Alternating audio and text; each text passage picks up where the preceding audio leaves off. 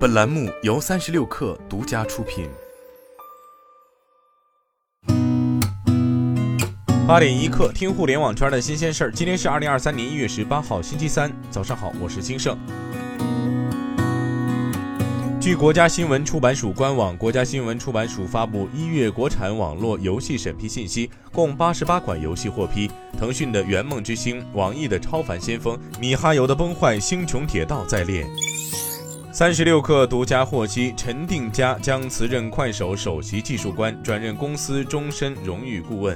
据悉，两名相关领域的高级副总裁于越和于冰将分担此前 CTO 的相关管理职责，并向 CEO 程一笑汇报。市场消息：富士康更换 iPhone 组装业务负责人。关于朗科公告腾讯退租一事，腾讯回应称，此次退租属于办公楼宇的正常调整。随着自有大厦的投入使用，以及未来新办公楼宇的陆续竣工。腾讯针对个别零散的租赁物业进行了调整优化，我们会严格遵照合约推进退租解约相关事宜。大众汽车中国区业务主管表示，中国市场今年是将增长百分之四至百分之五至两千三百万辆，去年增幅为百分之一点六。大众汽车未来两年将扩大在中国的电动汽车阵容，推出奥迪 Q 四 e-tron 和 ID. 点七轿车车型。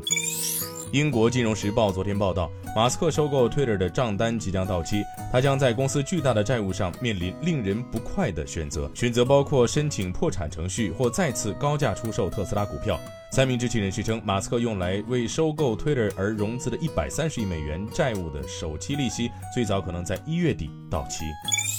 据报道，福特将减少对大众汽车电动汽车技术的依赖。福特欧洲地区的电动汽车业务主管马丁桑德表示，对于与大众在电动汽车方面的未来合作，福特还没有做出最终决定。他还强调，福特对与其他汽车制造商合作生产电动汽车持开放态度。福特预计将在2023年和2024年推出两款使用大众 MEB 平台的电动汽车。今天咱们就先聊到这儿，我是金盛八点一刻，咱们明天见。